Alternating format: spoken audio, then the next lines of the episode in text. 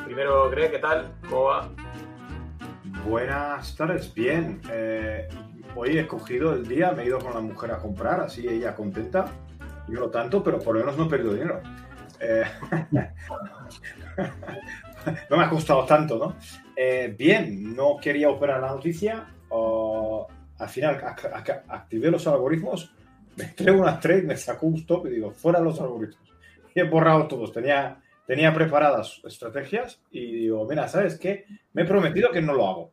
Entonces no lo voy a hacer. Y al final lo apagué y me quedé en tablas, porque saltó uno que ganó, otro que perdió y fuera. Pero bien, aquí estamos. Y pues hoy tenemos de invitado aquí en el Stonks a George Webwitz. Qué complicado de decir, ¿eh, George. Pero lo has dicho bien, ¿eh? Te doy ahí la, enhorabuena. Apellido alemán. Apellido alemán. ¿Eres alemán o de familia alemana? Eh, mi padre es mitad alemán, mitad español y mi madre es belga, pero yo soy nacido en Canarias, o sea que podría decir que yo me siento canario. Vale, vale, vale. Perfecto, perfecto. Pues ya, tenemos una cosa en común, que tenemos nombres raros los dos. Sí, raros para, para, el, para, para, castellano, claro, mi apellido también es bastante raro, el tuyo también, y los dos somos George, o casi George, porque yo también soy Gregorio. Y, y, siempre tenemos que dar explicaciones que, no, ¿y esto? ¿Esto qué es? ¿Esto? ¿Eso cómo se escribe? ¿Eso cómo se dice? ¿Eso cómo, cómo tal? Pero bien, mira, por lo menos. Bueno, yo tengo una colección familiar de cartas escribiendo mi apellido que no te pueden ni llegar, ni llegar a hacer una idea de los disparates que... La verdad que es un recuerdo familiar. La verdad es que, o sea, aunque es, un apellido alemán, pero es, es, complicado, es de los complicados. O sea, hay otros apellidos alemanes que, que, son un poquito más, no sé, un poquito más sencillos, ¿no? tiene ahí el Webwitz ese. Pero bueno, está, está bien. Eh, bueno, habéis escuchado por ahí al cuarto invitado a la, a la, charla de hoy, que es el perrete que se ha cogido George, que ha dicho que, que, de vez en cuando va a ladrar. Yo creo que cuando, pues cuando vea que está un tic arriba, un tic abajo el, el SP, pues igual pega un ladrido y es una señal, ¿no? lo, iréis por ahí, así que no os asustéis. Y antes de empezar, eh, recordaros que el lunes que viene, a las 9 y cuarto, el lunes 8, vamos a hacer un webinar de renta fija sintética, creando un box, eh, cómo obtener los tipos libres de riesgo sin riesgo a través de derivados, ¿vale? Estrategias guays, estrategias distintas. Y pues nada, aquí lo tenéis, os podéis apuntar, en las notas del episodio está el enlace para inscribiros y si no, en los comentarios del vídeo y si no, pues por Twitter os lo pedís y sin problemas. Eh, yo creo que es, va a ser algo distinto como siempre hacemos y pues nada, apuntaros y nada, vamos a charlar un rato de, de cosas de mercado. Cuéntanos también un poco por si, yo supongo que todo el mundo te conocerá, pero por aquí al final en Twitter y por así decirlo somos cuatro gatos, aunque, aunque hayan miles de seguidores. Pero si cuentas un poco, pues no sé, trayectoria, eh, lo que haces, tu estilo de trading, en fin, preséntate un poco así, libremente. Pues sí, bueno, pues eh, mi un poco pasión por, la bolsa comienza ya de la mano de, mi padre de mi tío, ¿no? Que son los típicos inversores del periódico Papel Salmón, ¿no? Y de ir antiguamente pues a la banca privada y consultar. Y en 2008, justo cuando estalla la crisis financiera, pues me voy a Madrid a estudiar un máster de bolsa del IEB, eh, del cual no voy a dar recomendaciones ni nada, simplemente lo hice lean pequeña entre líneas y, bueno, a partir de ahí, pues lo bueno que tiene estos máster, que aparte de la titulitis, es que generas una buena red de contactos, ¿no? A partir de ahí entré a trabajar en una sociedad de valores donde pasé por distintas mesas, empecé por una mesa de renta fija, luego una mesa... Alguien se ha caído. Sí, creo que se ha cortado. Bueno, se ha caído un momento George, ahora volverá que es lo más interesante, que estaba contando ahí las, mesas en las que había pasado. Sí. Sí, se ha cortado por un momento. Sí, se ha cortado, sí, perdona. Hmm. Sí, vuelvo a repetir, sí, estaba en la sociedad de valores, he pasado por, por varias mesas, mesa de renta fija, luego mesa de renta fija más especializada con respecto a pues eh, tipos de interés, eh, inflación y luego ya finalmente donde estuve nueve años, pues en la mesa de commodities de energía, pues todo relacionado con el mercado español ibérico de swaps eh, de, energía, pues también derechos CO2, con gas y bueno, pues haciendo de, market maker, creando liquidez en el, en, el, mercado y luego también pues también con el cálculo de derivados y bueno, pues todo enfocado a, al mundo institucional. Sin embargo, pues paralelamente me dedicaba a mi trading, que ha pasado por eh, infinidad de etapas, que me imagino que muchos eh, oyentes se sentirán identificados, ¿no? De, intentar buscar siempre una lógica detrás del mercado. Uno empieza por lo mainstream y luego, pues, siempre espera, ¿no? Conseguir esa piedra filosofal, ese que cambie, que provoque un cambio radical y al final, pues, es como, como tomo todo buen trader, pues, tiene, una, fase de, crecimiento, de experimentar e, incluso de desaprender para aprender. Al final, pues eh, creo que todos llegamos a la conclusión de que es oferta y demanda, de que no depende ni de conteo de Elliot, ni de, ni de Onda, sino es todo pues, eh, fruto de la lucha entre compradores y vendedores y bueno, pues uno se empieza a entrar en lo que es estudio de la oferta y la demanda, pues con metodologías clásicas como puede ser Wyckoff, Price Action, luego pasas un poquito por Order Flow. Y al final, pues el gran desconocido para el gran público general y que en mi opinión mueve absolutamente el mercado, pues es todo el flow derivado de opciones, ¿no? Y hemos visto, y también aquí creo que estará de acuerdo conmigo, un auge a partir de agosto del año pasado de estas queridas opciones CRDT, que evidentemente influyen en el corto plazo, sin embargo, creo que omitir toda esa información procedente del, flujo de opciones y cómo afecta en sí mismo al subyacente, pues es, un error, ¿no? Yo, eh, mi estilo de trading es un estilo de trading muy sencillo donde intento establecer pues, eh, los niveles de reacción del mercado, estar estableciendo pues, los distintos niveles gamma donde pues, realmente el mercado va a reaccionar, intentar pues, saber si el mercado está en gamma positivo, gamma negativo, la influencia de las opciones CDT en el corto plazo y bueno, pues estrategias eh, también eh, sin abandonar un poco lo que he hecho durante muchos años, que es todo el tema de dinámicas, estructuras, compaginarlo con toda esa información que nos da el mercado de opciones. También eh, cuando el mercado pues lo permite, me gusta mucho rastrear el Unusual Option Activity para ver pues, el rastro de la ballena en determinadas acciones. intento casi siempre operar estas acciones en contado utilizando la información de, de las opciones. Sí que hago opciones sobre el SPY, pero sobre el contado pues intento mantenerlo en spot, utilizando evidentemente pues toda esa información. En un trabajo diario pues un poco de rastrear, eh, lo que hacemos en Axia es rastrear un poco todo el flow. Bueno, aprovecho la ocasión, yo regento una comunidad, eh, llevamos ya casi 5 o 6 años abiertos, donde bueno, pues nos especializamos en el rastreo ¿no? de, de, ese flujo inusual y también pues monitorizar un poco eh, cómo se comporta el perfil gamma, la estructura, volatilidad del SPX. Y luego, pues trabajo también en un fondo, eh, intentando pues, eh, aportar ese know-how de mercados, eh, intentando trasladarlo a un lenguaje de programación para que tengamos sistemas automáticos, pero que tengan pues, una lógica detrás de una lógica de mercado, ¿no? que no se que no se remitan solo únicamente pues, a cosas clásicas que se utilizan en los sistemas automáticos, sino pues, eh, intentar aportar el valor del estudio de la, de la oferta y la demanda por múltiples prismas. Y nada, pues actualmente el año pasado abandoné la sociedad de valores, un cambio radical de vida para escribir un nuevo capítulo, me volví a Canarias y aquí estamos, lucha, lucha todos los días con los mercados, eh, con Axia y luego al mismo tiempo pues eh, con las mis labores en este fondo. Eh, una pregunta que por lo que has comentado. El, la trayectoria es en, mesa, en renta fija, eh, creando de market maker en energías y tal.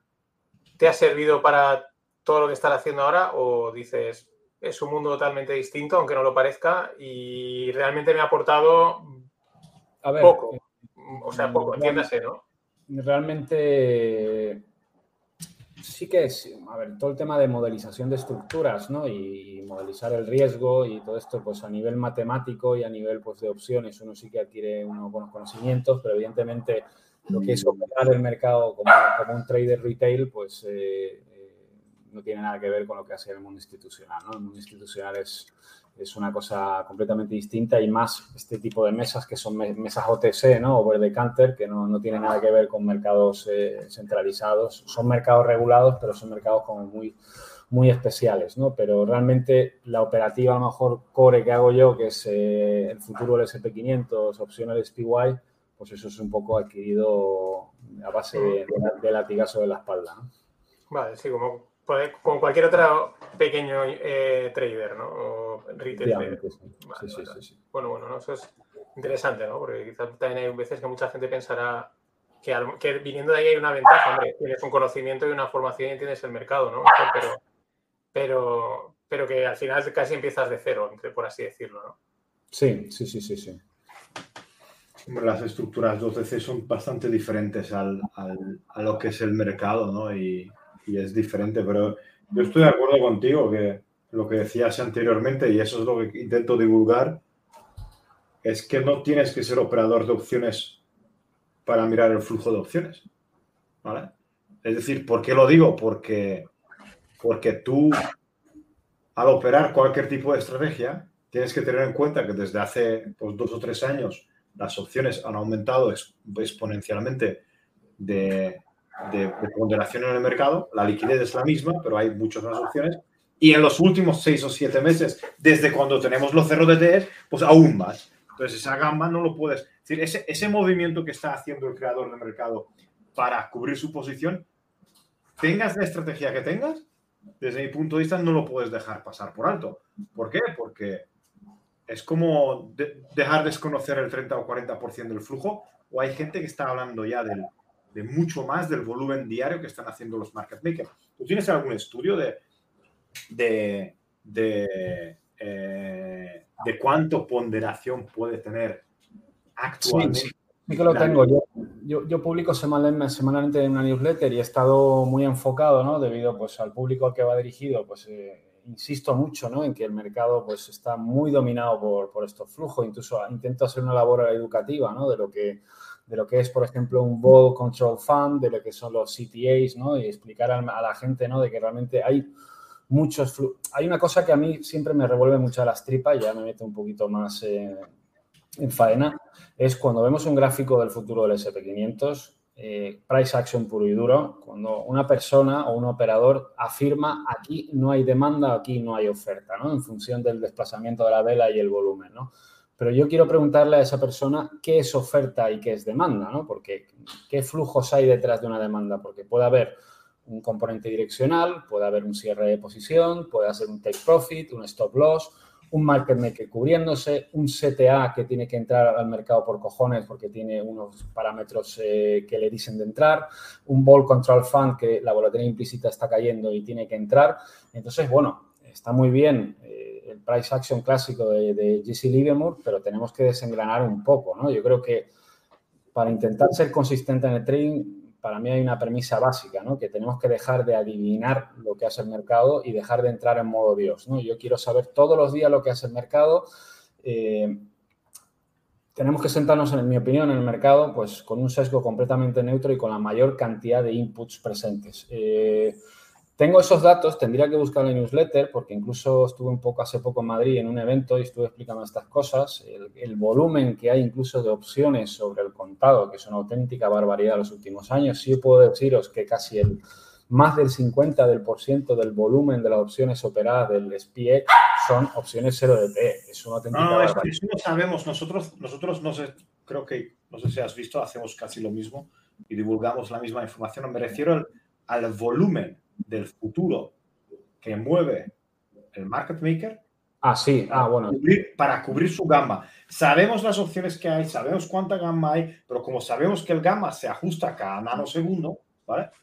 La, la, la, la pregunta es, ¿hay alguna estimación de, del volumen de futuros diarios que pueda haber en el, SP, en el SP, ¿qué porcentaje es del market maker?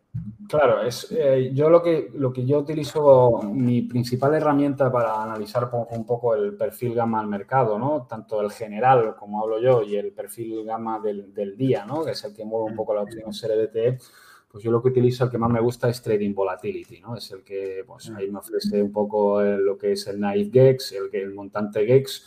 No sabría decirte qué porcentaje, ¿no? De, esos futuros, ¿no? Eh, son utilizados para cubrir ese, ese GEX presente en el mercado en ese momento, pero los montantes que se están mm, negociando que están presentes en el mercado a día de hoy son un auténtico disparate, ¿no? No tiene nada que ver con lo que pasaba hace unos años atrás, ¿no? Eso te está diciendo que realmente lo que mueve el mercado es... Eh, es, muy duro decirlo, ¿no? Alguien de la calle o alguien que está empezando a hacer trading digo, es que el mercado lo mueve. Los market makers que se cubren de un derivado que está eh, referenciado al subyacente, o sea, que es el derivado que mueve propiamente al subyacente. Es una cosa muy loca de explicarle a alguien, ¿eh? Pero es, eh, es la cuestión. Entonces ahí... Llevamos, llevamos, ¿cuánto? Un año y medio intentando explicar esto a la gente.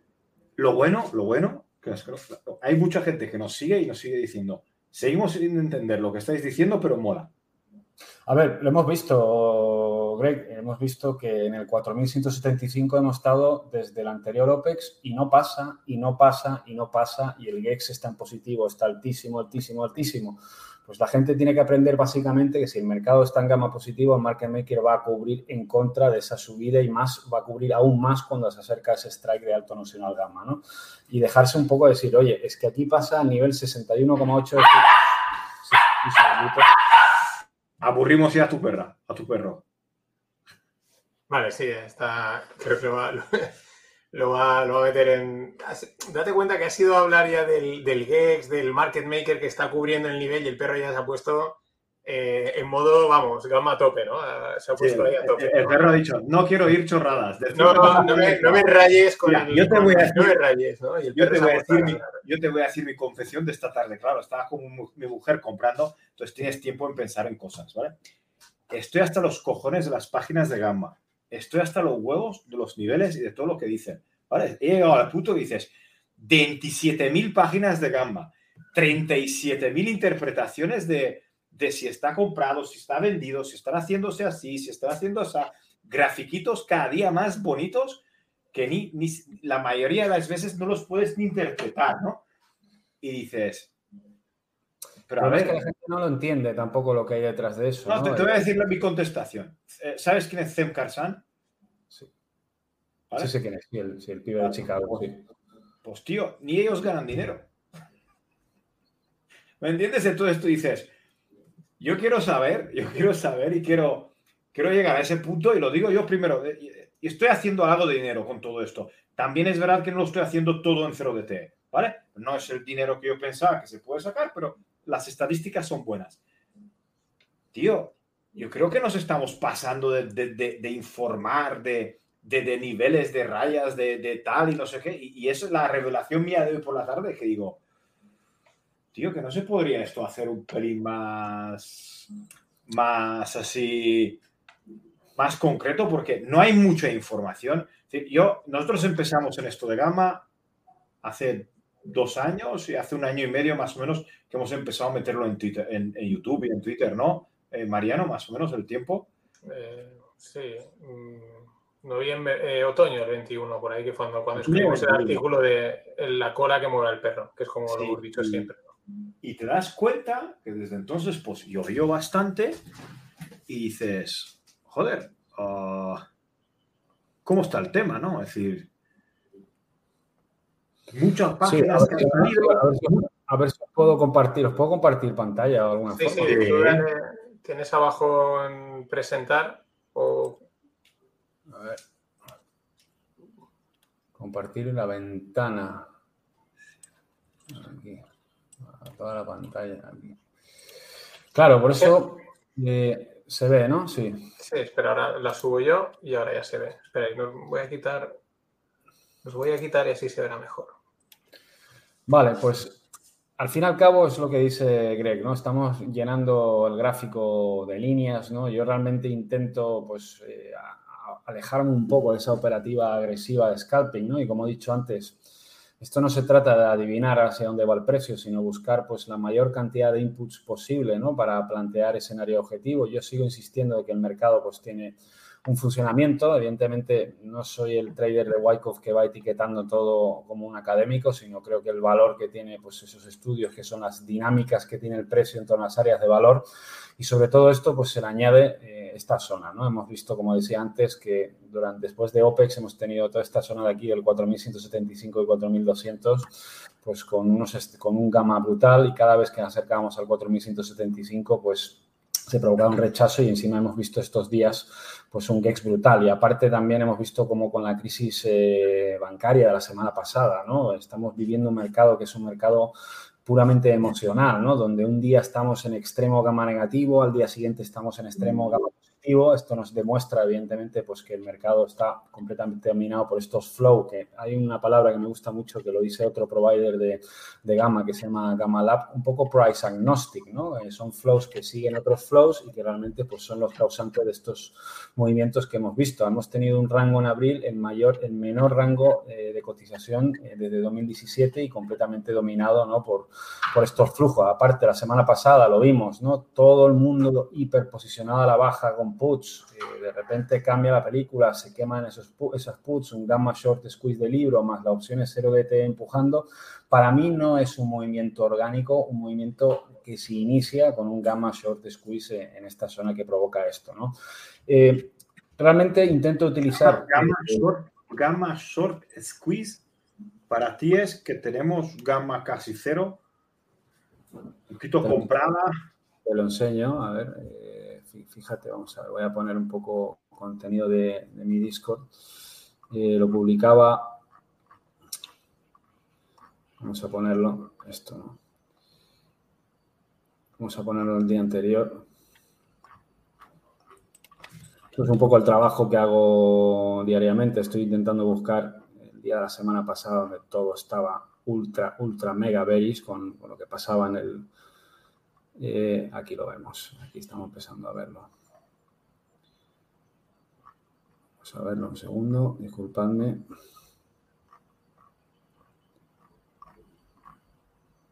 Aquí, estos son los días donde el mercado estaba miedoso, miedoso, miedoso. Vamos a ver si tengo una foto del perfil. Como veis, utilizo este provider de, pues, para opciones 0DT, que me va muy bien, es muy dinámico.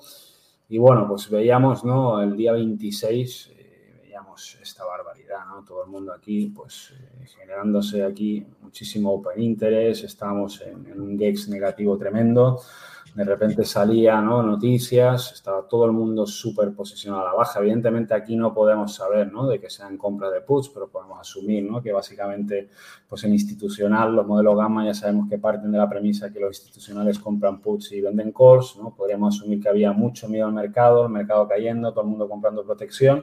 Y bueno, pues es lo que lleva ocurriendo durante muchísimos meses, ¿no? El mercado se, sobre, se sobreposiciona a un lado y luego pues eh, hay un, cualquier cambio de, de, noticias, sale alguna autoridad diciendo que aquí no pasa nada y todas esas puts se queman. Ahí es donde te digo, pues eso es el característico eh, gamma short squeeze, ¿no? Un sobreposicionamiento a la baja, todas esas puts se queman. Vale, vale, vale, pero yo entendía la parte de alta, ¿vale? Es que digo, gamma short squeeze. Todas, todas esas puts se queman, todo el mundo compra puts, el market maker vende de esas puts tiene que vender futuros para cubrirse, pues es que realmente todos estos movimientos tan violentos que hemos visto la semana pasada, pues es, realmente todas esas puts quemadas y el market maker recomprando todas sus coberturas impulsando el mercado, más evidentemente, pues esta opción es 0 DTE. Y hemos visto el caso contrario esta semana, ¿no? El caso contrario es que todo el mundo estaba hiper, hiper sesgado al alza y lo que ha pasado, sobre todo en el día de ayer, me gusta ver mucho también el, el, cambio de netos en gamma, ¿no? Vamos a ver si veo aquí. ¿no?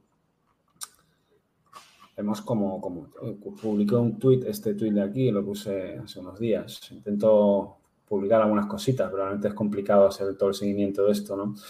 Pues eh, veíamos, veíamos, veíamos, aquí, ¿sabes? Otro muro, otra vez en el 4175, pasamos de GEX negativo extremo a GEX positivo extremo, ¿Y qué pasa? Pues vuelve a haber problemas con, con el sector bancario regional, con, con, en este caso First Republic Bank. ¿Y qué pasa? Pues todo este YOLO, todo este FOMO aniquilado y vuelve a pasar lo mismo. Entonces, realmente, para mí, y eso lo, lo reitero en todas las newsletters todas las semanas, pues un mercado que está dominado por, por squeeze de un lado o de otro y con opciones 0 DT, pues para mí no es el arranque de un bull market, es un mercado que está pues, eh, dominado completamente por estos flows que, que poco entienden de, de macro y de, y de, fundamentales. ¿no? Creo que... Claro. Es, es, es lo, lo, más importante, que poco entiende de macro, de, de, empresas, de inflación y de hostias. Lo único que necesitan es dónde estoy, dónde tengo el gamma y hacia dónde me dirijo. Ya está. Y, con esto. Exacto, es que al final, al final, si esto se ha convertido en un sitio donde la gente, pues básicamente, ¿no? De manera más sofisticada, pues puedes estar vendiendo volatilidad, puedes hacer Iron Condor, puedes comprar las opciones a pelo, lo que tú quieras. Al final, si el mercado se convierte en un sitio donde se apuesta en el día, si sube o baja, o si el dato sale bueno o malo, pues es, es igual en el corto plazo, pero vemos también que el auge de la operativa en opciones provoca como sobreposicionamientos de un lado y de otro, ¿no? Y, realmente, pues como, como enseño aquí en la pantalla, ir poniendo esos niveles claves, ¿no? Sobre todo, pues esos niveles donde hay un altísimo GEX, como hemos visto en el 4175. Y además, una cosa que me gusta mucho, ¿no? Yo planteaba, yo teníamos para el escenario de la, de la FED, pues, oye, yo he visto que el mercado estaba sobreposicionado al alza y mi plan de trading, pues aunando un poco eh, esto es de hoy, sí, de por la tarde. Mi plan de trading era el siguiente. Oye, hemos tenido un rechazo otra vez en el, en el strike 4175. Lo que yo quiero ver es un movimiento a la baja y luego un test por dentro a este, a este nivel que todos sabemos, ¿no? El cero gamma, que es como un punto de inflexión del mercado para, para continuaciones a la baja, ¿no? Eh, creo que el valor que aporta, ¿no? Ver cómo reacciona el mercado en determinadas zonas y cómo se producen esos squeeze de un lado a otro, pues es interesante, ¿no? Si yo que quiero ver que el mercado quiere continuar al alza, pues yo tengo que ir viendo cómo ese gamma se va rotando ¿no? a strike superior y se va generando open interest hacia arriba. Pero cada vez que llega aquí, ¡pam! Y además, pues una ruptura y test por debajo del, del cero gamma y todo entra dentro encuadrado, pues de lo que me gusta a mí y lo que llevo haciendo muchos ¿Eso es SPI o SPX? Eso es SPX, sí. Este encuadrado un poco dentro de de las dinámicas, oye, pues sí, hemos tenido una sacudida de mínimos, el mercado ha conseguido ir a la parte de arriba, pero cuando intenta desequilibrar de nuevo esta estructura, vuelve a fallar. Y bueno, pues esto es una muestra de debilidad. Para mí el mercado ha, intentado desequilibrar por arriba esta estructura, no ha podido otra vez contra este gamma call wall, te hace un test por dentro del cero gamma y si entramos en régimen de gamma negativo, pues iremos a buscar. También últimamente, y eso también es fruto del trabajo que estamos haciendo en el fondo, Estamos incorporando pues, eh, cositas con los VWAP anclados, eh, intentando establecer un nivel de equilibrio con las expresiones típicas. Hemos también visto aquí, ¿no? De manera discrecional, si anclamos los VWAP en zonas relevantes, pues vemos cómo el mercado va creciendo el soporte, ¿no? Y si los pierde, los gana, también pues incorporando este VWAP anclado en máximos, que vemos que ejerce como resistencia, resistencia, resistencia y luego se lo pasa, luego pues ir integrando pues algunas técnicas quizás más escalperas a, a gráficos pues, de time frame un poquito más elevado. ¿no? Así que básicamente esto es lo que intentamos hacer todos los días aquí en Axia eh, y la integración, ¿no? Creo que es lo que, lo que falta, porque como dices tú, hay muchos providers de gama, pero creo que se olvidan de, de, un poco de también el mercado tiene un modo de funcionamiento, evidentemente pues todo este flujo derivado del mercado de opciones tiene un alto impacto, pero creo que también las dinámicas del precio en torno a las áreas de valor. Creo, yo creo que hay un gran problema y por eso no se integra aún. Que ya sabes que hay guerra, ya están en guerras todos. Traditix con Spot Gamma, con Gamma Edge, con Fed Karsan, el Volkswagen se han metido con todos, es decir, están ya en guerra. Porque realmente se está semi, semi hablando de que el, problema del gamma es que si no divides las opciones por opciones compradas y opciones vendidas, si no haces esta estimación, estás perdido. ¿Vale? Eh, la muchísima trading, trading, este, el trading volatility que tú también, yo lo utilicé, pero a mí no me, no me, no me ha dado la información que yo quería o como yo quería y, y, utilizamos otros proveedores de, de, datos que, que, me parecen, no sé ellos ahora dónde están, pero no lo miré hace tiempo pero la gran discusión de siempre, ¿no? De, ¿Y cómo cojones estimamos si el market maker está comprado o vendido? Eso es un... Aparte, este 27, papers, hablando de cómo estimarlo. Y te lees los 27 papers y te das cuenta que los 27 papers están estimando de cómo estimarlo. Y es que el market está pensando ahora de que van a intentar decir el Open Interest intradiario. La CBOT está sacando nuevos filtros, nuevos... Se marcan las operaciones. ¿vale? Es decir, cuando se hace, se marca la operación, al final del día tú sabes si es comprados, es, open interest si sube o baja, ¿no? Pero ahora piensan marcar las operaciones y piensan empezar a sacar la, data uh, intradiaria. ¿Por qué? Porque el que, el que tiene esa data sabe exactamente lo que hace el gamma. Efectivamente. Y, están, diciendo, y están diciendo, pero que, que acabe, y están diciendo que algunos tienen información privilegiada. Y eso es el tema. Yo creo que hay que avisar también al lector de que, bueno, pues el tema del gamma no es la piedra filosofal, ¿no? Sino que hay que saber utilizarlo. Yo en mi caso, pues con este trading, en mi caso, bueno, a nivel personal, eh, discrecional, pues intento utilizar y esperar a niveles clave. Yo ya, después de tantos latigazos a la espalda, que parezco peor que Jesucristo, he aprendido a que no tengo que adivinar lo que hace el mercado, tengo que buscar aquellas situaciones con, donde tengo todos mis impulsos a favor. Al final siempre me gusta hacer esta analogía, es que al final un trade retail es como un tío con un kayak que se mete en una batalla naval con submarinos, con portaaviones, con, fuego aéreo, con fragatas, y yo lo realmente lo que quiero hacer es coger mi pescado e irme. O sea, yo no tengo, yo no pinto nada en esa batalla naval, ¿no? Entonces, eh, es un punto de humildad, pero también es un punto de, haber aprendido con los años de que, oye, eh, aquí no se viene a adivinar lo que hace el mercado, sino se viene a buscar aquellas condiciones óptimas de entrada. Evidentemente, Tampoco pienso que utilizando el order flow a pelo pues uno sea consistente, sino que tiene que ser un paquete donde todas estas variables sean inputs que te aporten mayor probabilidad a tu favor. ¿no? Y, creo que también todos estos temas gamma se olvida mucho de lo que he dicho antes, ¿no? de, las, de las dinámicas del precio en torno a las áreas de valor, mm, todo este conocimiento que hay sobre el market profile, volume profile, que yo sigo utilizándolo después de tantos años. Y bueno, pues eh, la difícil lección, ¿no? Porque cuando uno llega a la comunidad, eh, ¿cómo le explicas todo esto del punto uno, ¿no? yo creo que te pasará a ti lo mismo, Greg, ¿no? De cómo explicas, eh, eso es lo, quizás lo complicado, pero tampoco, y aquí también para no desanimar aquí a los oyentes, no hace falta que os pongáis a modelizar opciones para ver si son caras o baratas, sino simplemente tener sensatez y tener lógica. Oye, este nivel es un nivel importante o en, o en scalping intradía, oye, pues están marcando aquí arriba, aquí está el, market maker, supuestamente tiene que hacer esto y lo otro, pero tampoco pensemos que hay que tener aquí un, un máster en modelización de opciones para, para, para entender. Nosotros, nosotros tuvimos una crítica que al principio parecía negativa, pero luego se ha explicado y que era...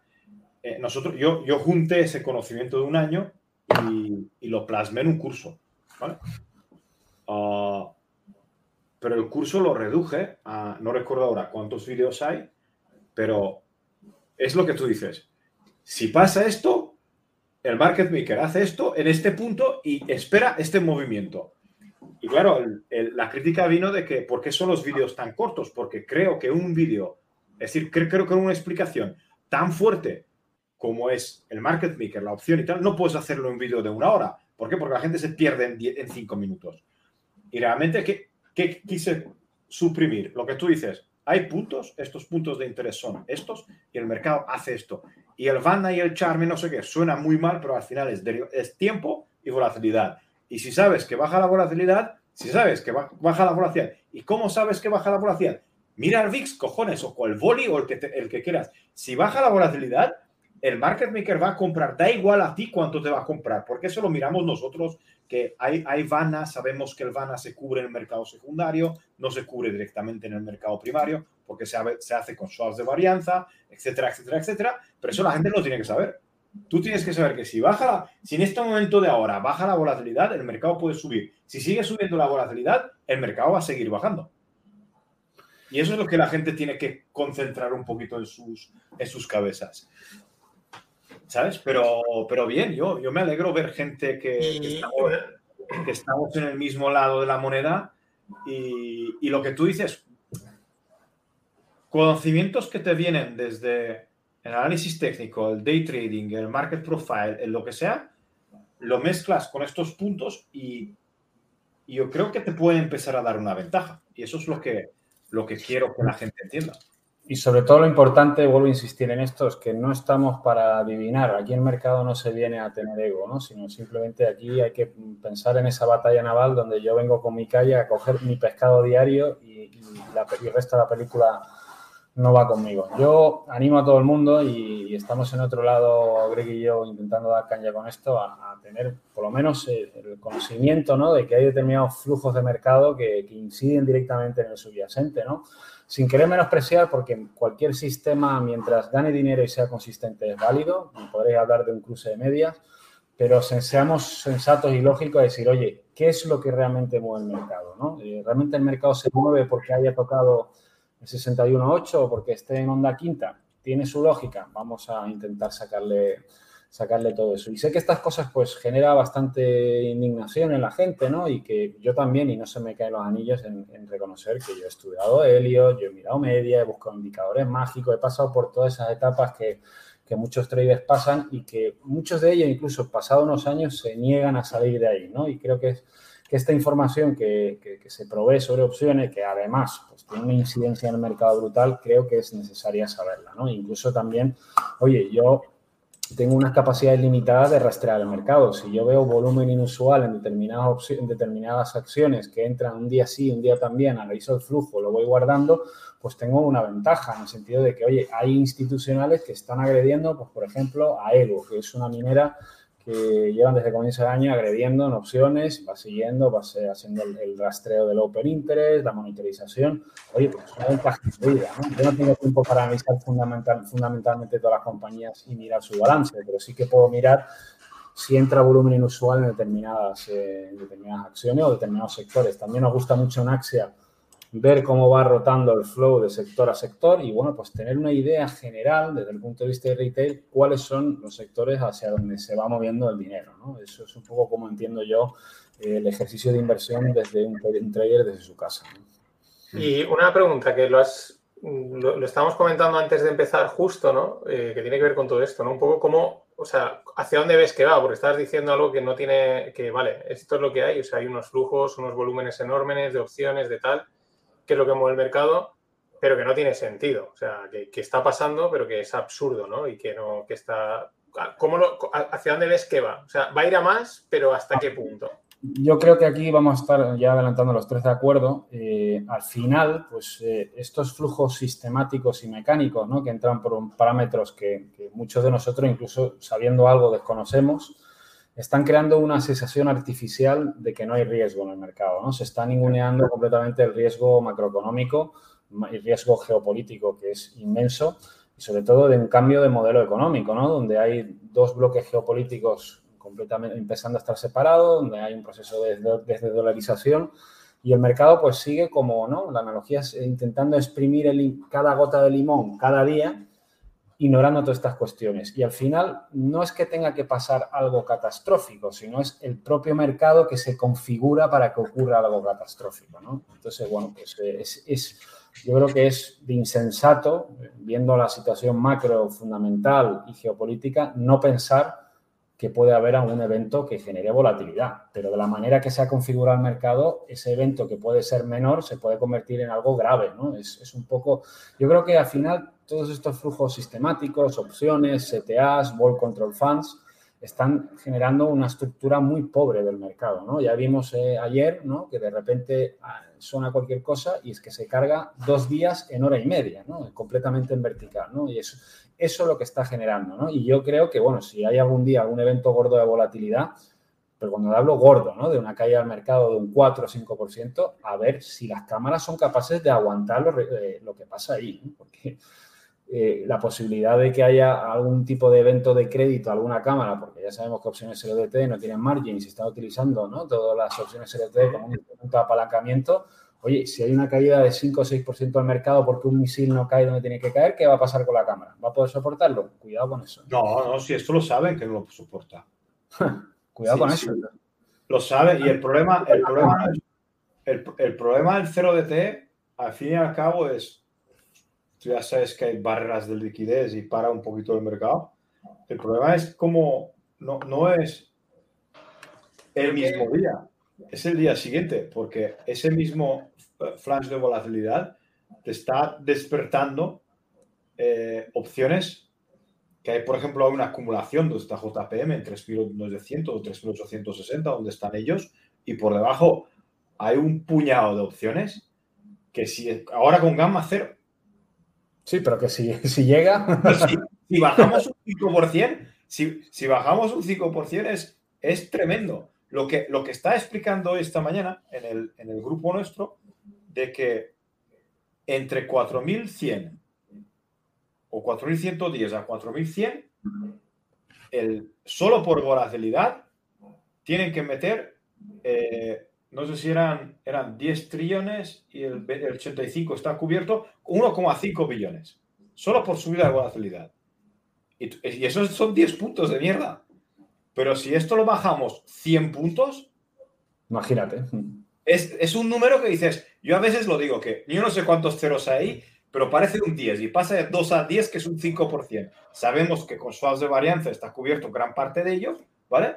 Hasta que un día te das cuenta que detrás del swap de varianza tampoco no hay nadie, porque no ha podido cubrirlo, pero da igual. Eh, y te das cuenta de que esas dinámicas son muy gordas y son muy gordas hasta el mismo punto de ayer, que llegas abajo para el mercado y el mismo mercado se vuelve a reanimar porque tiene que deshacer la cobertura por el paso de tiempo, ¿no? Pues por el charm. Y dices, qué locuras. Ayer yo me quedé, digo, esto, yo, esto pensaba que, que, es imposible. Me, suena de... No, adelante, adelante, George. Sí, a raíz un poco de lo, de lo que tú me comentas en la última newsletter que compartí ayer, ¿no? Esto es un poco las reflexiones que, que ponía, ¿no? Eh, desde un punto de vista mecánico, habrá que ver si el mercado pues, es capaz de sobrevivir sin estos price agnostic buyers, ¿no? Que son los CTA Ball Control Fund y si las TED son capaces de sostener el mercado, ¿no?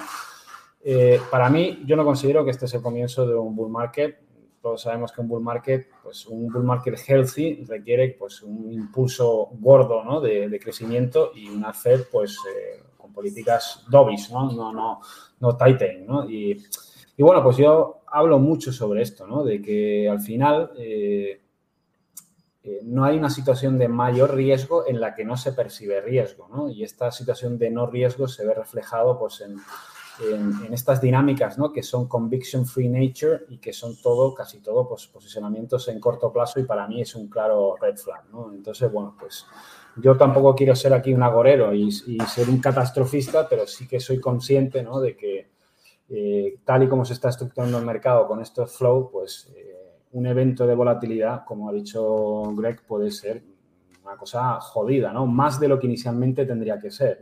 Lo, interesante es que yo creo que no va a venir por los 0 DTs. Viene por el tamaño de opciones, pero es que los 0 DTs lo veo bastante difícil que puede llegar a ser el, detonante, ¿vale?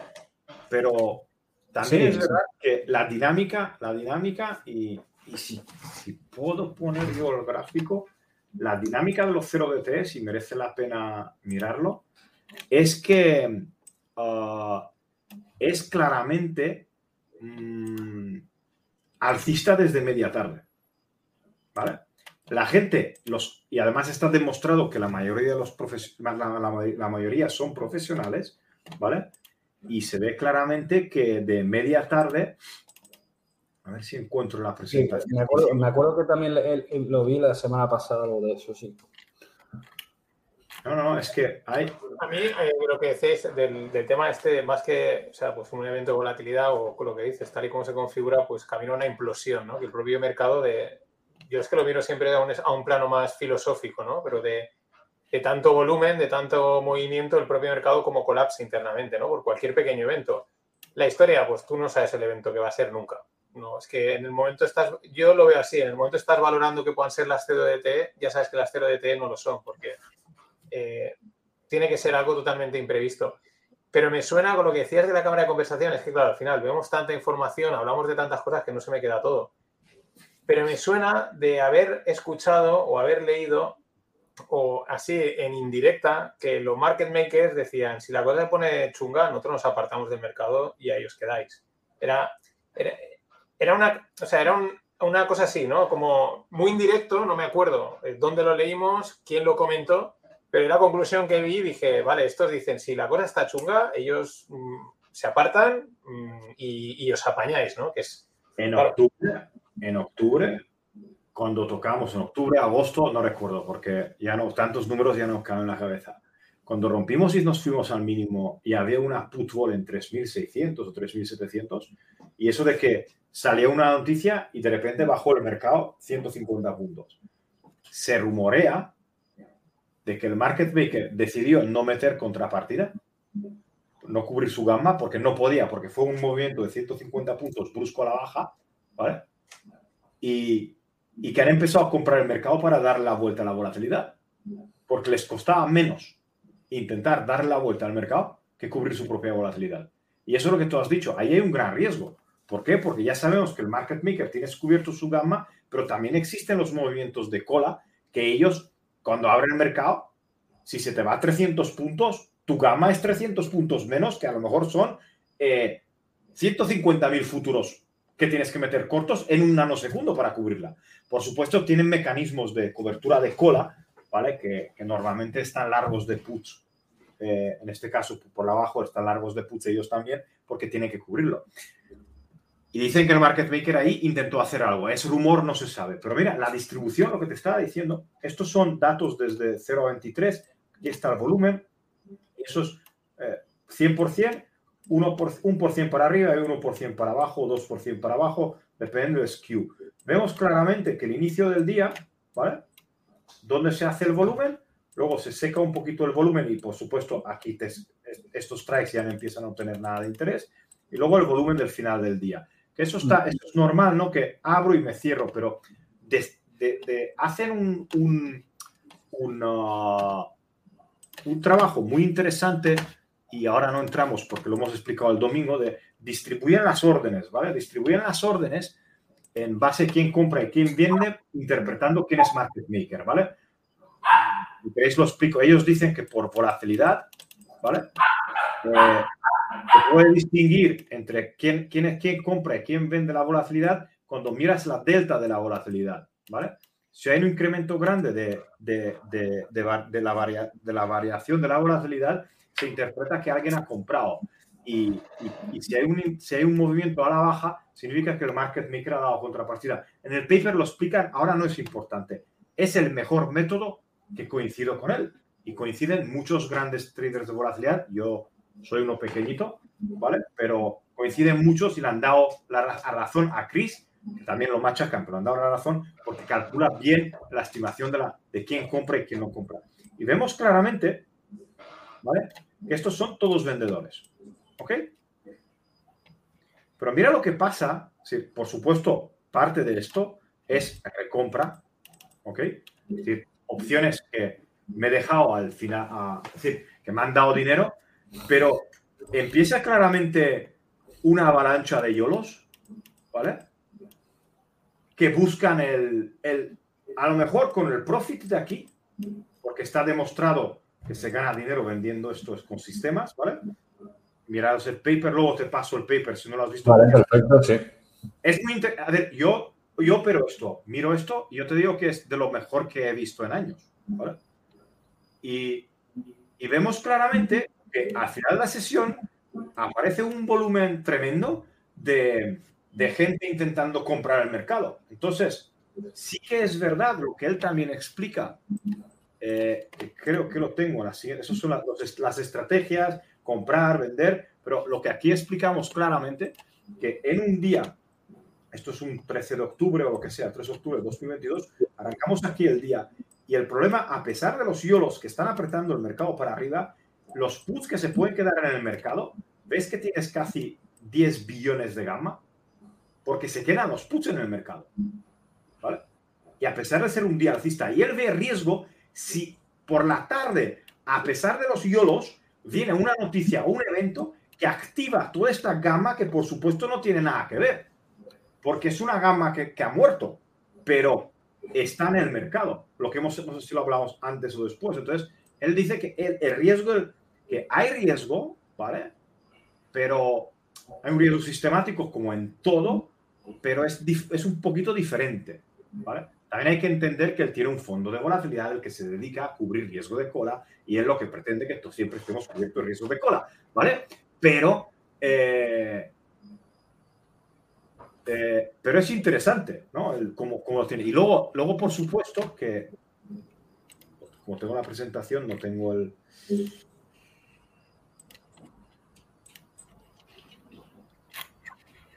Luego es interesante ver la distribución de un día alcista contra un día bajista. ¿Vale? ¿Ves? Aquí sí, sí. Esto es un, día que sube más de 1%, cómo se distribuyen, y mira los yolos, cómo te aprieta un día alcista. Vamos a ir con el flow. Ah, tírale, tírale, tírale. ¿Cuánto cuesta? Compra, compra. ¿Vale? Y, mira la diferencia entre un día. hay, bastante de día alcista y día bajista. Aquí también entra. Eh, pero, pero es diferente la distribución. Y eso son modalidades del mercado. Por supuesto, son un, uh, un año de. Un año de, de, datos, también es verdad que el 0DTE no existía hace 10 años. Entonces, la distribución de, un mercado, yo te digo que el 0DTE también me sirve muchísimo a mí, por ejemplo, cuando hacemos calendarios, que, tú puedes, tú, si hacías un calendario tenías que hacer de viernes a viernes, ¿vale? Y ahora un calendario lo puedo ajustar por teta con un martes, con un miércoles y, es, y, me, sale, me sale, digamos, una distribución mucho mejor de cobertura de mi, de mi, de, mi calendario. ¿no? Entonces, esas, esas dinámicas de los 0 de 3 también ayudan al mercado y crean otro tipo de liquidez. Pero es interesante el paper, te lo, te lo pongo en, te lo mando después. a mí eh, nos pone aquí Gerard, Gerard que, que, se pasó también por el Gerard Sánchez, que ojalá tener esos datos intradía sin pagar. Eh, Gerard, aún quedan meses para los Reyes Magos, o sea, no, no le pidas... no, ¿sabes? O que decir, para los Reyes Magos, Papá Noel, igual te dejan una pila de estas de datos sin coste, ¿sabes? O sea, es... Sí, pero bueno, por pedir... Sigue esperando. A ver, Gerard, no es que, no es que te necesitas la data, necesitas no el TIC, sino necesitas además la profundidad del mercado, la profundidad del libro y necesitas los dólares que se han cruzado. Y todo esto lo tienes pagando al, al CBOT porque te lo desmiga y te lo da ya marcado si quieres, ¿vale? Pero esa data es carísima y no, yo creo que nunca va a llegar. Y la data que va a llegar al mercado, desde mi punto de vista, va a ser una data manipulada, no es real. Nosotros nosotros hemos mirado para pillar datos de spreads, ¿vale? Y nos han llegado a pedir 450 mil pavos. Madre mía. Y además era, es tan grande que no podemos guardarlo. La pregunta. Si este es el problema como el crudo, ¿no? Que, la pregunta. ¿Dónde lo guardo? Vas a rentar, voy a hacer una pregunta así para, para dar un cambio, ¿no? ¿Vas a rentabilizar esos, esos 450.000 mejor que comprando un piso y poniéndolo en alquiler en Airbnb? Seguro. seguro. Es, por, picar a, los del inmobiliario. Sí, no, ¿Seguro? Además, en la data que tenemos, en la data que tenemos de profundidades de 10 y tal, vemos, o me han dicho que se ven ya cosas, es tremendo. Sí, pero también tiene, necesitas, lo que decíamos otro día el domingo, tienes que también saber tratar esa, data, eh, tener sistemas para poderlo tratar, eso no en un PC normal. Pero no, es decir, hablamos de trading profesional, ¿vale? No hablamos de, de, me, hago una Excel, ¿vale? Y voy a batir a, los 10 informáticos o 10 programadores, dos matemáticos y, no sé qué más que, están intentando sacar uh, ventajas de, los datos, ¿vale? tienes, que, tienes que saber dónde está tu sitio y a veces hay ventajas muy buenas uh, sin tener esa data. Pero volvemos a, lo que es interesante, digamos, el mercado y es lo que, lo que ha dicho George, que, que joder, la idea es buscar ventajas y un poquito de aquí, un poquito de allá, un poquito de allá al, final, es que nosotros, lo que tú has dicho antes, nosotros no tenemos un fondo de volatilidad, ¿no? Pero sí que hay información que podemos extraer del mercado de opciones sin entrar en ese nivel de complejidad que pueden aportar, aportar algo de alfa, ¿no? Es decir, oye, pues yo no me voy a poner a comprar el 4175 porque tengo un GEX positivo brutal y sé que el market maker debería estar vendiendo ese nivel a saco y si se acerca a OPEX va a ser cada vez más imposible que ese nivel supere. Entonces, pues evitamos, voy a comprar porque creo que estamos en onda 3 y porque la proyección, pues no, usted no compre antes de llegar a OPEX porque está creciendo el GEX, es en ese strike y no lo van a dejar pasar, ¿no? Ese tipo de información, pues, sea una información, evidentemente no es al nivel que está enseñando en ese paper, pero es una información que para mí tiene muchísimo valor y que puede ser utilizada por un trade retail, ¿no? Y sabes lo que tú has dicho antes, no tengo que acertar hacia dónde va el mercado, sino tengo que saber hacia dónde tiene la menos probabilidad de ir. Efectivamente. Y también, sobre todo, ahora que. Y las opciones te permiten modelar con un risk reward adecuado ese, esa distribución. Y aparte, el mercado está, no decirlo emocional, pero es un mercado tan ansioso ¿no? que rápidamente se ve lo sobrecargado que está de un lado a otro. Y sobrecargado que va se ve mirando pues, eh, todo el tema de opciones. ¿no? Bueno, voy, eh, llevamos una horita, pero antes se alarga un poco, pero quería, yo quería preguntar porque yo desde que empecé el podcast, pues le he dado palos a Bitcoin y cuando vi a George, pues en varios directos y tal, pues diciendo, oye, que aquí hay, pues yo sobre todo decía la manipulación que para mí era, era visible y palpable, ¿no? Y oír, es verdad, oír a alguien más que lo decía, dije, joder, pues no soy el único, ¿no? Que, que, que ve que esto está la idea muy bien, pero se ha ido completamente de madre. ¿Cómo lo ves? Porque, bueno, ya yo creo que la cosa ya se ha pinchado bastante, ¿no? Pero ¿cómo lo ves o cómo lo estás siguiendo todo el tema cripto, Bitcoin, mm, a ver, Yo eh, sé que es complicado, ¿no? Porque además Bitcoin genera emociones muy duras, ¿no? Eh, entre los retractores y los believers. Yo lo intento ver eh, con un sesgo neutral. Creo que es un activo que, que tiene mucho desplazamiento. Intento no entrar en esa retórica de que Bitcoin ha venido a salvarnos del mundo. Eh, tampoco voy a entrar en esa retórica de que todo es un Ponzi. Eh, o sea, estoy en ese punto neutral. Yo, no, yo particularmente no pondría todos mis ahorros pensando que Bitcoin fix this y que va a arreglar el sistema monetario. Pero sobre todo, sí que, y es por lo que se me conoce también con respecto a este tema, un mercado sin regulación, eh, un mercado que no está supervisado por nadie, ¿no? Eh, es un mercado donde el institucional no se va a meter, ¿no? Evidentemente, grandes fondos, eh, grandes capitales, pues necesitan dentro de sus preceptos de inversión, pues tener unos parámetros de riesgo, ¿no? Y, el mercado Bitcoin a día de hoy no lo da. El regulador ha tenido mucha culpa, ¿no? El regulador llega tarde y mal. Yo considero que sí que ha habido un, lobby importante, ¿no? De, para intentar retrasar en cierta medida esto. Eh, yo creo que es necesario que desaparezca los dos últimos bad actors del mercado, que es Binance y Tether. Hasta que no desaparezca Tether, porque al final Tether, me gustan mucho las analogías, Tether es como el aire, ¿no? El aire que respiramos. No lo vemos, pero está en todos sitios y es el que le da la liquidez al sistema. Tiene 84 mil millones, 84 eh, billones de capitalización Nadie sabe lo que tiene dentro, no está auditado y es lo que le da liquidez y aparte, si lo, ya lo sabéis, todos los exchanges, todos los pares están contra Tether, ¿no? Todo el DeFi está contra Tether, todos los futuros contra Tether. Entonces, bueno, pues hasta que no se establezca, y ya estamos cercano a eso, un marco regulatorio claro que empiece por las stablecoin, que haya pues un audit, que estén eh, supervisadas, creo que este mercado tiene muchísimo peligro, ¿no? Ignorar todas estas cuestiones. Hay un cisne negro un cisne negro que se ve muy cerca, que es, que es esta cuestión. Y bueno, pues yo, mi humilde recomendación es que la gente sea consciente de que el ecosistema tiene un, elefante en la habitación que nadie quiere ver, que es Tether, y que necesita eh, regulación. Evidentemente tiene que ser una regulación que no mate el espíritu de la descentralización, pero tampoco nos confundamos porque mucha gente se piensa que de la descentralización significa hacer lo que nos da la gana, porque lo que hacen los exchanges es hacer lo que nos da la gana. El exchange, al fin y al cabo, como Binance, que se vende como la iglesia de las criptos, Binance es como si voy a jugar al póker a la casa de Binance y Binance tiene toda la pasta que quiera y tiene todas las cámaras enfocando a todos los jugadores y saben dónde van a ganar y perder todas sus manos. ¿no? Entonces, realmente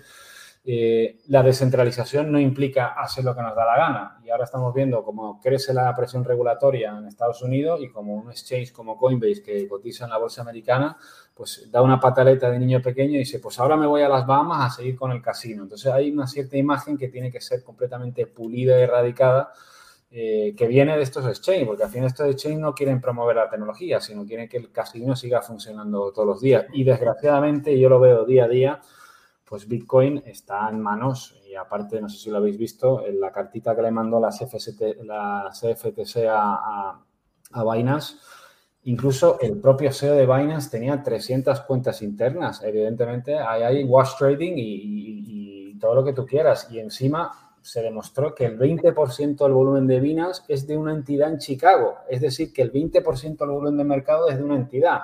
Entonces, esa entidad va a buscar eh, la democratización y la, instauración de Bitcoin como una alternativa. No, evidentemente no. Entonces, bueno, pues creo que hasta que no haya un marco regulatorio, eh, creo que debemos de hacernos, de tener pajaritos en la cabeza y ser muy prudentes porque hay dos cisnes negros que, en mi opinión, tienen que ser erradicados y que son un potencial riesgo en el mercado.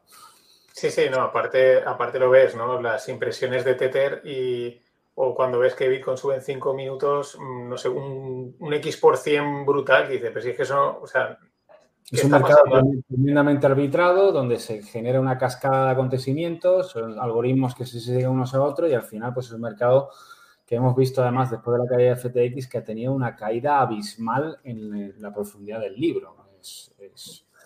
Así que bueno, pues eh, creo que cuando nos eh, acercamos a la inversión ya hagamos cosas más complejas como hace Greg o como una inversión pues, pues más de swing, con lo que quieras eh, que yo no hago mucho cero de T, ¿eh? que yo estoy estudiando, yo no, esto las cosas, a mí me gustan los precios de materias primas que, cada vez estoy haciendo, volviendo a mi, a mi, a mi cosas antiguas, antiguas, no, que descansa un poquito, para más el mercado de materias primas ha sido muy duro, que eso lo vamos a empezar a dar ahora, funciona ya bien los spreads, eh, y ¿ves alguna ventaja? Sí, pero por ejemplo en operaciones de X días también hay ventajas y nosotros ahora lo que estamos y he desenchufado el robot y, me he equivocado, ¿vale? Porque el robot ha funcionado muy bien en, lo que tenía que hacer. Nosotros lo que, lo que tenemos es, en operación rápida necesitas alguien que opere rápido.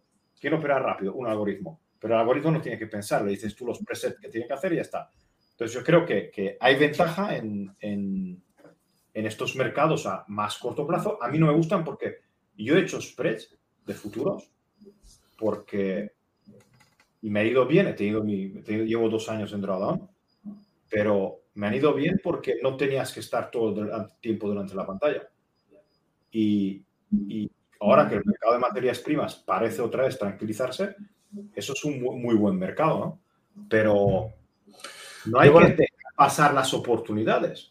Y sabemos que el 0DT es una oportunidad hasta un cierto punto porque lo van a van a, van a obtener lo mismo que tú decías del Bitcoin. Van a tener que hacer algo. ¿Por qué? Porque no se puede permitir que los bancos operen sin, sin garantías. No se puede, no, se puede permitir que, que no, no sepamos el riesgo que tiene el market maker. ¿Vale? Y, y, que nadie pueda decir que puede petar el market maker, porque si el market maker peta, tú no puedes salir del mercado.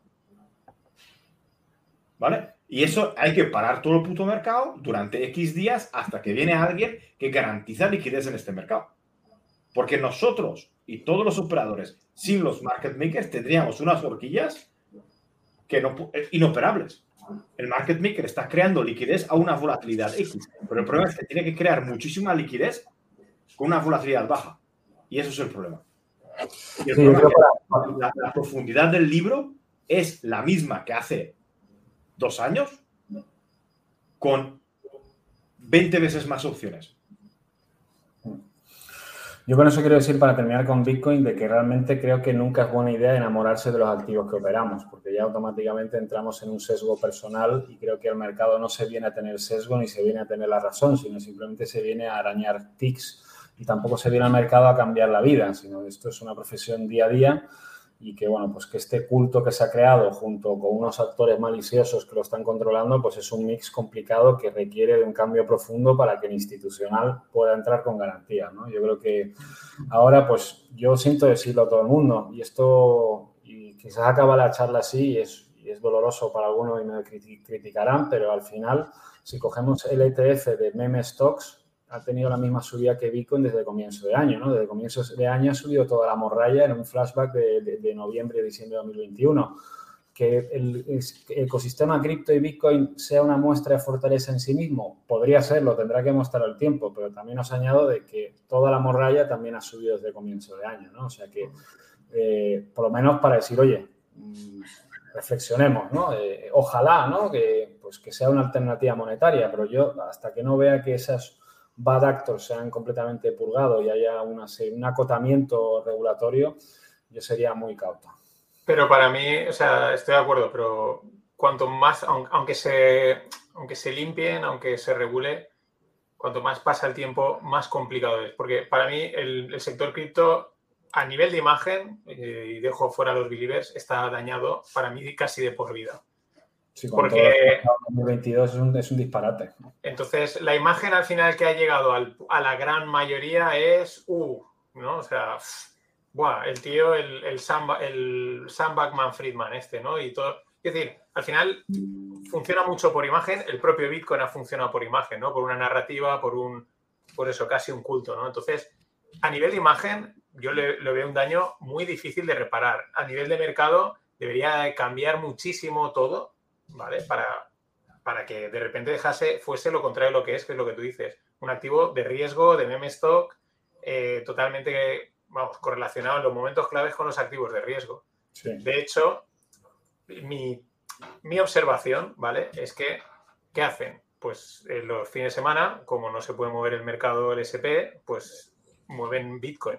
Es decir, eh, cuando tú ves que hay miedo de que va a caer el, el ¿cómo era? Silicon Valley Bank, ¿vale? El viernes, típico que pasa el fin de semana. Ese fin de semana Bitcoin no cae. No pasa nada el lunes, ¿vale? Eh, cuando hay momentos clave, que suelen ser fin de semana, Bitcoin anticipa un poco el movimiento de lo que va a hacer el mercado. ¿Por qué? Porque lo mueven antes. O sea, es que, ¿sabes? O sea, a través de donde sea, de, las Bahamas, de donde sea, pero tú eres un operador del mercado que sabes que no va a quebrar el sistema, que van a rescatar a Silicon Valley o a Pepito de los Palotes, que está aquí escribiendo, que a qué te esperas? ¿Al lunes a operar el SP500? No, le metes ya a Bitcoin. Y, y se ve ahí muchas veces. El movimiento del otro día de estos días, el, que comentáis ayer, Bitcoin no lo hace siempre, pero lo anticipa. El, domingo, el otro día está de repente cayendo Bitcoin un huevo, o sea, cayó, no sé, hace dos días, ¿no? el, domingo lo pampearon a las cuatro y media de la tarde y luego lo devolvieron entero. Y luego le, claro, le metí, fíjate que le metieron, eh, esto fue hace dos días, le meten un viaje hacia abajo y luego rebota, ¿no? y dije, yo es que digo, esta la tibia ya verás cómo lo replica el SP500. O sea, te hace el mismo movimiento, aparte que estén las opciones y tal, ¿no? Y hay ciertos momentos así puntuales, y estos días hemos tenido lo del Fair Republic Bank, en los que mueven antes ahí, ¿por qué? Porque es que es el salvaje este, o sea, que decir, ¿para qué me voy? Si puedo mover ahí la pasta, ¿para qué la voy a mover en otro sitio? La puedo mover con anticipación y de una manera totalmente libre. Entonces, en ciertos momentos yo eso es lo que veo, es lo que, lo que llevo observando mucho tiempo. Y luego también, pues, es un mercado sobreapalancado, evidentemente, y donde realmente, pues, ahí, como has dicho, se puede campar a tus anchas tranquilamente, ¿no? Y aparte, pues, tienes un, culto y una masa de, personas que son, pues, muy fácilmente liquidables, ¿no? Eh, Exacto. Pues nada, hoy llevamos ya una hora, hemos cumplido el tiempo del podcast. Y, nada, yo qué sé, no sé si tienes algo más que preguntarle, Greg, alguna cosilla, si quieres decir algo. No, yo, es que yo tenía mucho, muchas ganas de conocerte porque coincidimos en Trademi, eh, con, Víctor y con Capello. Ah, no, hemos llegado, creo que, a hablar nunca antes. no, creo que no, creo que no. Creo que no. Y, veo que, que, llevamos filosofías muy conjuntas, es decir, muy, muy similares, aunque ahora te estoy te estoy decepcionado con el trading del 0DT. no, pero, no, pero lo que como piensas es básicamente lo veo el mercado y tenía muchas ganas de, hablar también contigo y, no, yo creo sabía, que... no sabía que le pegas tanto a, al gamma y a todo, me, ha sorprendido. Pero bien, bien. A ver, yo, lo planteo de un punto de vista, como he dicho antes, eh, de sencillez, ¿no? De, oye, quiero saber qué niveles donde hay cierta actuación, quiero tener más inputs con mayor probabilidad a mi favor. No me entro en cosas tan técnicas, ¿no? De, pues, oye, me voy a vender un Iron Coin en la apertura del eso no lo hago, pero sí que considero que hay que hacer una labor educativa, ¿no? De que la gente por lo menos comprenda de que hay unos flujos en el mercado que lo mueven en sí mismo y que, y que no están ocultos, sino hay que verlos, ¿no? Y que tenemos que aludir a la lógica y la sensatez, ¿no? No podemos esperar que el mercado pues, se comporte con 1, 2, 3, 4 y 5 e ignoremos todo este, todos estos flujos que están completamente dominando el día de hoy de los, de los mercados, ¿no? Luego ya el approach que le haga cada uno, pero, pero creo que difundir eso pues, es necesario para que la gente sea, sea poco a poco consciente de dónde, dónde estamos metidos, ¿no? Los flujos, que llevamos nosotros también diciéndolo mucho tiempo, lo bueno es que ahora estos se pueden ver, que a lo mejor los flujos de hace 10 años eh, para un retail eran mucho más complicados de, intuir. yo, por ejemplo, yo, para rastrear el volumen inusual de opciones, eh, pues utilizo Unusual Whales, que me gusta mucho. Y yo me acuerdo hace años, eh, cuando empezaba con un buen amigo a, mirar un poco el tema de opciones, yo pagaba por el escáner del Sebot, que se llama, se llama Lifeball, pagaba casi 800 dólares, imagínate. Y ahora de Unusual Waves pago 45 dólares al mes, ¿no? O sea que la información está ahí, luego hay que saber leerla, ¿no? Pero que es algo que, que es bueno que, que, la gente vaya poco a poco asimilando. Perfecto. Pues oye, George, eh, muchas gracias por este tiempo, por todo lo que nos has contado. Yo las tres preguntas. Ah, bueno, es verdad, las tres preguntas de Greg. ¿Vino o cerveza? Yo, pues es una cerveza para empezar y vino para la comida. Bien, dentro, de, mi ex grupo, de mi ex grupo. Eh, ¿Carne o pescado? Soy más carnívoro, pero buen pescado con vino blanco no te lo niego tampoco, ¿eh? También dentro. Bien, bien, bien, bien, bien. Los, George entenderían. Eh, y, y, pasatiempo favorito? Pues me gusta mucho descargar mi ira de los mercados eh, en el gimnasio. Eh, también uno de los motivos de volver a Tenerife también es un poco disfrutar del mar y del aire libre, de tener un perro, poder pasear y abandonar un poco la vida, la vorágine ¿no? de, la vida de la ciudad de Madrid. Y ahora que estoy un poquito lesionado la pierna, pero mi pasión pádel y, y fitness, eso es con lo que yo me relajo y me encuentro a mí mismo. Perfecto. Pues pues que nos quedamos con eso. Y hasta la semana que viene. Gracias por venir. Hasta la próxima. Gracias, señores. Un placer. Encantado. Hasta luego. Hasta luego.